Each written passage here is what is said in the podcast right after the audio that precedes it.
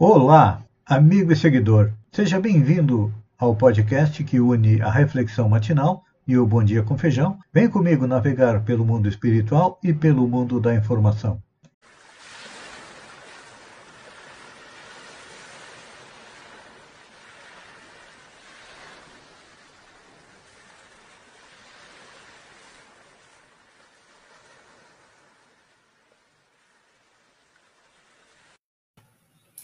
Olá, amigo e seguidor.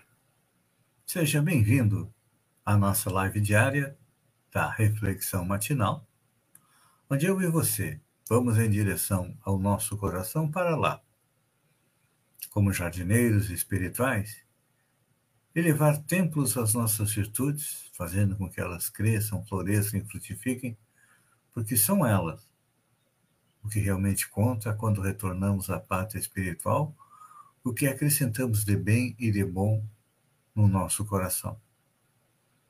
Mas, como ainda somos espíritos imperfeitos, temos vícios e defeitos os quais nós temos que arrancar. São erva daninha que impedem a nossa evolução, o nosso crescimento. E se não pudermos arrancá-los, vamos cavar masmorras bem fundas a eles. Esse processo não iniciou agora, é um processo que vem se realizando lentamente a partir do momento em que nosso princípio espiritual chega no reino nominal, adquire o livre-arbítrio, ou seja, a capacidade de tomar suas decisões, de pensar e tomar decisão, e cada decisão tem junto com ela as consequências. No início, ainda comandados pelos instintos, nós éramos um animal semi-civilizado. Basta olharmos a história da humanidade, a Idade da Pedra, no início da civilização. Aos poucos fomos dominando os nossos instintos, mas ainda falta muito. Portanto, esse é o nosso trabalho. A cada dia, arrancar uma erva daninha do nosso coração. Se pudermos fazer isso, com certeza estaremos numa situação melhor quando retornarmos à pátria espiritual. E a nossa reflexão de hoje é sobre a cólera. Jesus disse, e Lucas nos trouxe a seguinte frase: Amai os vossos inimigos, fazei o bem aos que vos odeiam.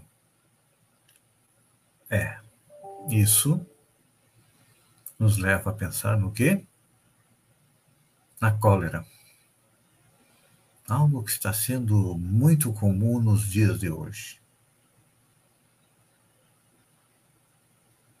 As gerações que nos antecederam eram um pouco mais calmas, um pouco mais tranquilas, mas, infelizmente, a leva de espíritos que reencarnou e está vivendo no presente momento são espíritos muito encolerizados. Qualquer coisa nos tira do sério, não é assim? Pois é.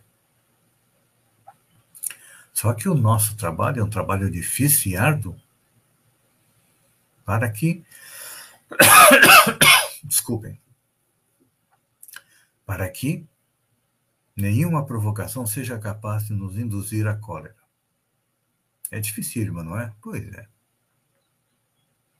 Porque a cólera, a raiva motivada, motivada pelo que for, não se justifica. Nada justifica nós ficarmos que nem um cão raivoso, encolerizado, o rosto vermelho, o coração batendo apressado. É, é importante a gente lembrar que a raiva e a cólera são vizinhas bem próximas do estado de desequilíbrio, aliás, já é o início do estado de desequilíbrio, e vizinho da insanidade. Quantas vezes nós metemos os pés pelas mãos, agimos de maneira incorreta e depois, quando passa o acesso de cólera, caímos em nós mesmos e aí vem, ah, por que que eu fiz aquilo? É. Claro que às vezes é necessário. Por exemplo, um exemplo. O próprio Jesus se indignou quando expulsou os vendilhões do templo. Claro que ela era cólera divina e não se aplica como parâmetro para nós, na tentativa de justificar a ira que por vezes possuímos no espírito. O problema é que, já naquele tempo, como acontece muito hoje, existem aqueles que fazem modo de vida, vivem exclusivamente da fé alheia. Sobrevivem e vivem e muitas vezes vivem com ostentação, com luxo, com aquilo que é dado pelas pessoas de boa fé. É importante a gente lembrar a respeito da cólera, voltando para a nossa cólera, que quem tem razão não agride, não humilha e não espezinha. Aí nós chegamos a uma triste constatação. Na maioria das vezes nós não temos razão. E aí gritamos, batemos na mesa, nós ameaçamos, não é assim? Pois é. E quem tem razão, fica quieto, fica calmo, fica tranquilo, não responde da mesma maneira, porque sabe que aquela pessoa que está gritando, berrando, encolerizada na sua frente, é um pobre coitado infeliz que não tem razão. O tempo vai dar razão para nós. Olha que muitas vezes nós somos imediatistas, queremos que a verdade, as coisas boas surjam de imediato, mas o que acontece é que é uma construção. Então, é importante a gente observar quais são os frutos da cólera. É. E vamos constatar que a árvore da cólera, da raiva, não dá bons frutos.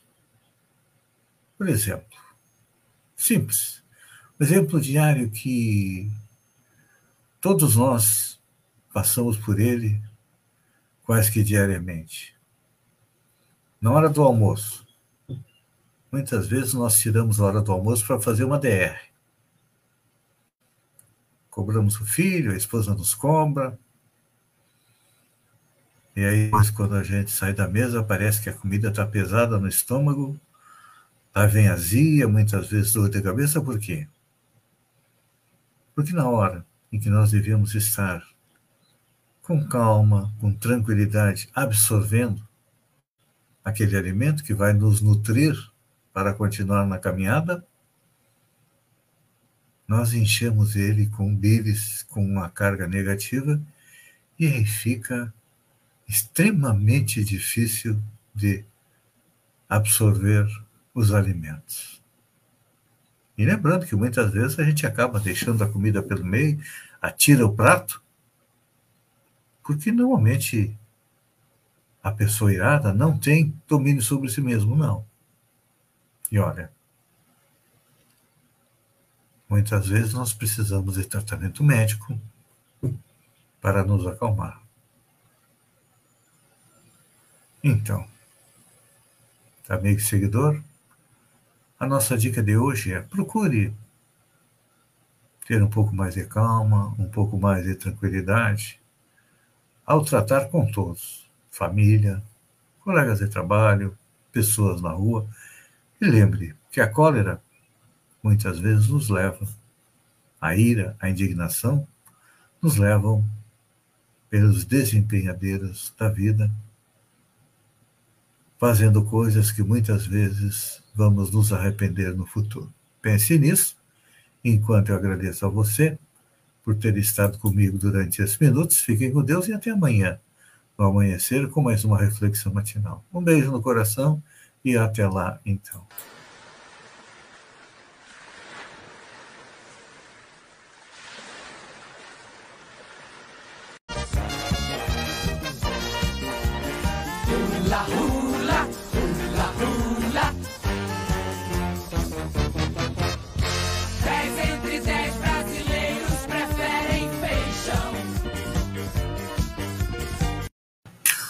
Olá, amigo e seguidor. Seja bem-vindo à nossa live do Bom Dia com Feijão, onde eu convido você, vem comigo, vem navegar pelo mundo da informação com as notícias da região, Santa Catarina, do Brasil e também do mundo. Começamos com Balneário Gaivota, fechamento da Avenida Beira Mar, no domingo. Na sessão da Câmara de Vereadores, no dia 7 de janeiro, usando o espaço da presidência, o vereador Fernando Gonçalves Batista, o Fernando Tide, fez uma reflexão sobre a realização de eventos na Avenida Beira Mar. Disse ele: precisamos buscar um espaço específico para esses acontecimentos, os jipeiros têm seu espaço. Os jipeiros fizeram, iniciam a sua rota a partir do CTG Sul Catarinense, que agora é um parque municipal. Então, é uma sugestão utilizar o parque municipal, mas também tem outro local que já foi construído especificamente para isso aquele espaço ali em frente ao estádio Domingos da Silva, que foi pavimentado para ser um local destinado à, realiza realização de eventos. E realmente foi. Mas aconteceu só um evento ali, que eu lembro, foi no ano de 2016, a primeira edição do Festival de Balonismo e Feira Imobiliária em Balneário Gaivota. Está lá as fotos é, do arquivo do Jornal da Praia. Emplacamentos em Santa Catarina. A indústria automobilística desacelerou. E o, as pessoas com menos dinheiro fizeram que caísse o número de emplacamentos em Santa Catarina. É. Na comparação com dezembro, janeiro em relação a dezembro, caiu 36,41%. Todos os segmentos tiveram resultado negativo em janeiro, em relação a dezembro. A única exceção foi o segmento de ônibus. Quando comparados com janeiro de 2020, o setor registrou queda de 12,65%. Hoje, a frota circulante de Santa Catarina soma 5.613.030 veículos, sendo que a maioria é automóveis e um total de 3.135.276 automóveis. Operação Golfinho em Balneário Gaivota. Aconteceu no final de semana mais uma etapa da Operação Golfinho do Corpo de Bombeiros. No dia 5 foi a vez de Balneário Gaivota. O Golfinho é um programa de atividades educativas e segurança nas praias oferecidos durante a Operação Veraneio do Corpo de Bombeiros Militar de Santa Catarina, onde são trabalhados aspectos como prevenção, conscientização sobre os perigos do mar, Cidadania e Meio Ambiente com Crianças e Adolescentes com idade entre 7 e 14 anos. Um belo trabalho, dou os parabéns aí à equipe do Corpo de Bombeiros, do, que atua em Balneário Gaivota, pela dedicação para com nossas crianças. Open the Surf tem nova data. A primeira etapa do Circuito Catarinense Amador 2022 estava marcada para acontecer neste final de semana em Balneário Rua do Silva, foi transferido para março, nos dias 5 e 6 de março. O problema é a Covid. Sejama. Por pouco não aconteceu uma virada na eleição da Sejama, pois a situação venceu com oito votos. Tudo indica que na próxima eleição a direção da Sejama vai trocar de mãos, com a vitória muito suave. Foram 1.170 votos na chapa 1, 1.162 na chapa 2 e votos nulos 26, em branco 5 votos. Olha só, o crime aconteceu mesmo. O governo do estado de Santa Catarina anunciou ontem haver firmado acordo de advocacia com a empresa New Way Tecnologia Integrada, Assessoria de Negócios, alvo da Operação Hemorragia, que foi uma sequência da Operação Alcatraz que desbaratou um esquema de manutenção, fraude licitatória, lavagem de dinheiro do governo do Estado. A empresa se comprometeu a devolver aos cofres públicos 50,6 milhões. É. na minha visão, todos os indiciados deveriam ir para a cadeia no momento em que a empresa assume a culpa do desvio do dinheiro. Só que o ex-presidente da LESC, deputado Júlio Garcia, chegou a estar em prisão domiciliar, decretada pela Justiça em janeiro de 2021, acabou tendo as provas contra ele é, anuladas pelo STJ. Para mim, ele é tão culpado quanto os outros.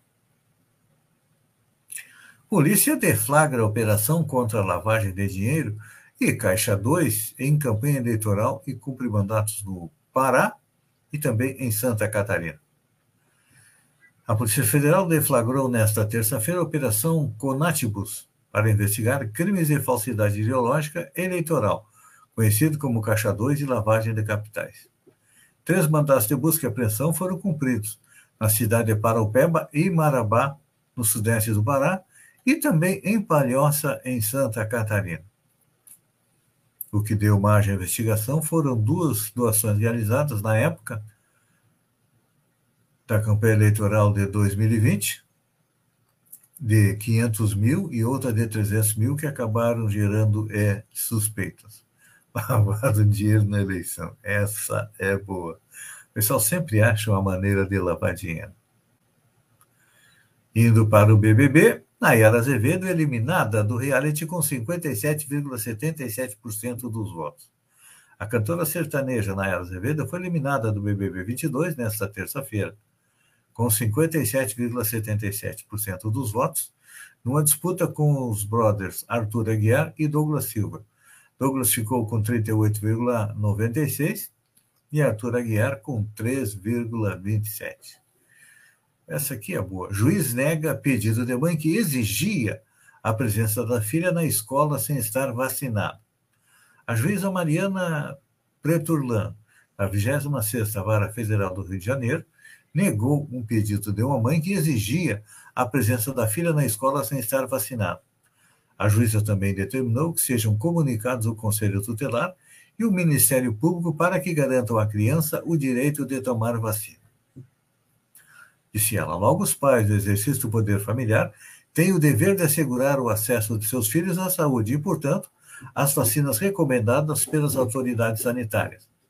Em outras palavras, os pais não têm o direito de impedir seus filhos de serem vacinados. Vamos esmiuçar a história. Em 26 de janeiro, o Colégio Dom Pedro II do Rio enviou e-mail aos pais e responsáveis informando que os estudantes que não apresentassem comprovante de vacina contra a Covid não poderiam acessar o colégio para frequentar as aulas presenciais. A mãe de uma das crianças então recorreu à justiça. Segundo a magistrada, existe um amplo consenso científico de que a imunização das crianças, inclusive na faixa etária dos 5 aos 12 anos, colabora com a diminuição de formas graves e morte por Covid nesse grupo, reduz a transmissão do vírus e é importante para a estratégia para que as atividades escolares retornem de modo presencial. Tá aí, olha, aqui em Santa Catarina não é obrigatório, mas acho que estava na hora de se pensar em tornar obrigatório, já é para os professores, se tornar obrigatório para as crianças também estarem é, vacinadas. Amigo e seguidor, eu agradeço a você estado comigo durante esses minutos. Tem tempo para mais uma notícia? Tem. Oscar 2022 anuncia a lista de filmes indicados para premiação. O Oscar, principal premiação do cinema em Hollywood, apresentou ontem a lista dos indicados. A diretora dos filmes mais indicados, Jenny Capton, se tornou a primeira mulher com duas indicações na categoria de direção na história do Oscar. O segundo filme mais indicado, o primeiro foi é, o dos cães. O segundo mais indicado foi o Duna. E em terceiro lugar ficaram Belfast e Amor Sublime é Amor.